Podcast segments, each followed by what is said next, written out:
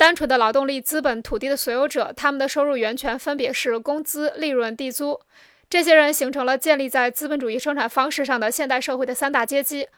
雇佣工人、资本家和土地所有者。英国社会的经济结构已经有了最高度、最典型的发展，这点是毋庸置疑的。但是，即使是在这样的国家，这种阶级结构也不曾以纯粹的形式表现出来，仍然存在着若干中间和过渡阶段，它们使界限规定变得模糊不清。这种情况在农村比在城市少许多。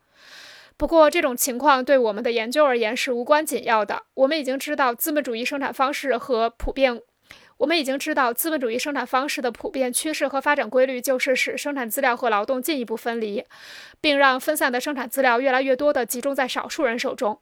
因此，劳动转化成雇佣劳动，生产资料也转化成资本。为了适应这种趋势，土地所有权与资本和劳动相分离，两者完全独立出来。也就是说，一切土地所有权都转化成适用于资本主义生产方式的土地所有权形式。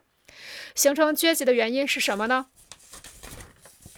这一问题将会因另一个问题的答案而得到解答，这就是什么原因形成了雇佣工人、资本家和土地所有者这三个社会阶级。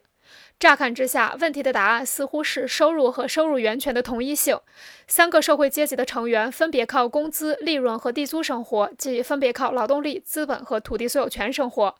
若从这一观点来看，医生和官吏似乎也形成了两个阶级，因为他们属于两个不同社会集团。其中每个集团成员的收入都来自同一源泉。对于社会分工在工人、资本家、土地所有者之间造成的利益和地位的无限度的划分，无限度的划分，比如把土地所有者分成葡萄园、农场、林场、矿山、渔场等的所有者，也同样可以这样说。